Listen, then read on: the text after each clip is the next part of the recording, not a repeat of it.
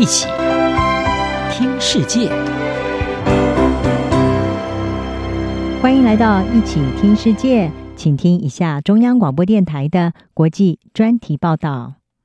今天的国际专题，我们要为您报道的是：疫情重创了全球经济，女性财经领袖带来新的契机。COVID-19 疫情造成了世界各国全面性的经济衰退，也让原本就处于弱势的族群处境是更加的艰难。而女性是最主要受冲击的族群之一。有不少的经济学家认为，和 COVID-19 疫情有关的全球经济衰退，也可以说是一场全球的女性经济衰退 （Shecession）。而根据管理顾问公司麦肯锡所做的研究，女性占了全球劳动力的百分之三十九，但是整体失业人口在疫情之下却高达了百分之五十四是女性。美国在疫情期间失去的一千万个工作当中，有一半以上是女性。此外，总共有超过两百万名的女性也因此退出了劳动市场。国际货币基金 IMF 就预估，如果让这些女性重返工作，可以让美国的国内生产毛额提升百分之五，日本的 GDP 也会增加百分之九，而阿拉伯联合大公国可以增加百分之十二，印度的 GDP 则可能会因此出现惊人的百分之二十七成长幅度。除了严重的失业问题之外，由于学校关闭，女性也要承担更多的照顾子女的这些责任。还有封锁措施，也让更多的女性面临家庭暴力的风险。这些都反映出 COVID-19 疫情对女性可以说是产生了不成比例的冲击。世界经济论坛因此在三月底进行了一项全球性别差距报告，当中就指出，疫情的影响让全球离性别平等的目标可以说是越来越远，而预估要消弭性别差距所需要的时间，比疫情之前已经增加了三十六年，必须要花上一百三十五点六年才能够实现。不过，在女性深受疫情之害的同时，目前有许多女性逐渐的在经济领域扮演重要的角色。像是今年刚上任的美国总统拜登，他的政府当中就有多位女性担任管控这个世界最大经济体的很重要的关键职务，希望能够带来新的解决之道。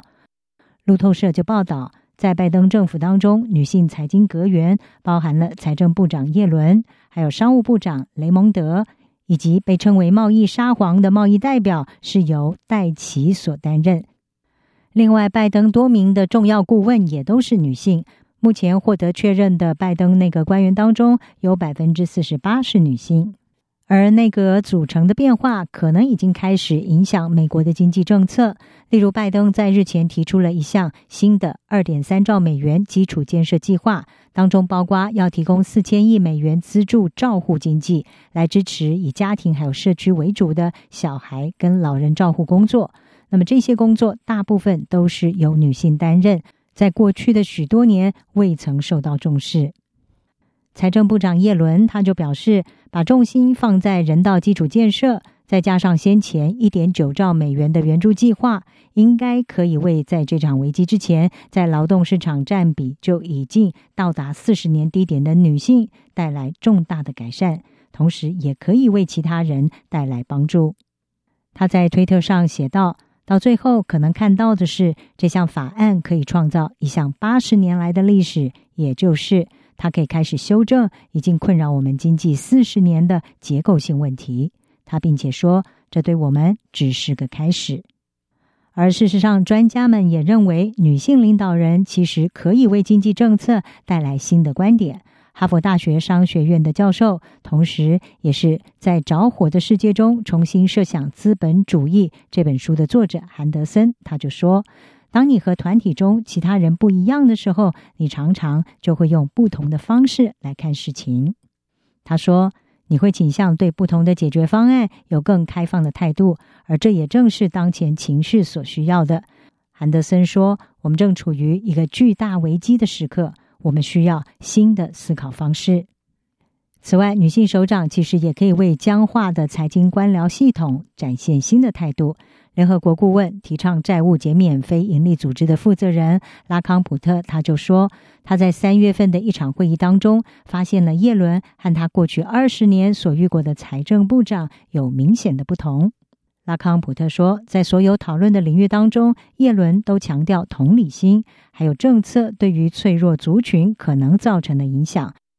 这有别于在他之前的这些男性首长。他们常常是先着重在数字，而不是在人的身上，而他们也从来没有提到过“脆弱”这种用词。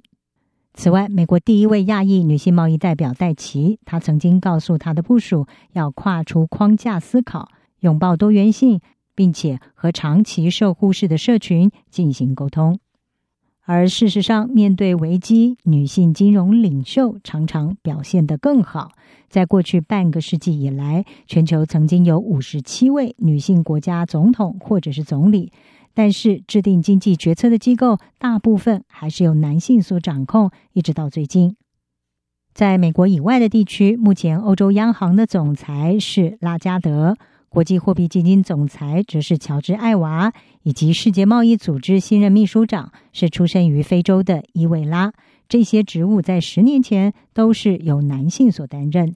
而根据探讨央行跟经济政策的智库国际货币金融机构官方论坛所准备的年度报告当中是指出，目前整体来说，全球有十六个国家的财政部长是女性，同时有十四位的女性央行总裁。另外，国际货币基金的研究发现，在全球金融机构当中，女性执行长的占比只有百分之二，担任董事会成员的比例则不到百分之二十。但是，由女性执掌的金融机构在金融弹性以及稳定性上有更好的表现。此外，女性在领导机构度过危机的表现上也有更好的成果。乔治·艾娃在今年一月份引述国际货币基金和其他机构所编纂的研究，就指出，当女性参与其中时，证据非常的明显，也就是社区会变得更好，经济会变得更好，世界也会变得更好。他认为女性是好的领袖，因为她们展现了同理心，同时也会为最脆弱的人们来发声。他并且表示，女性有决断力，女性是好的领导者，而且女性会更有意愿去找寻折中方案。至于在疫情的处理方面，根据美国心理协会的一项研究也显示，由女性担任州长的州，这个州的 COVID-19 死亡人数比男性州长所领导的州要低。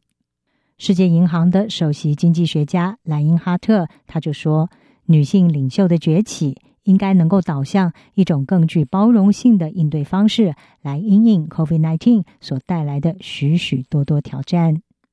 女性领袖不仅在国际经济上扮演了越来越重要的维持稳定角色，在面临疫情以及未来的经济复苏问题上，女性肯定也将能够提供更多有别于以往的多元思维以及更具包容性的手段。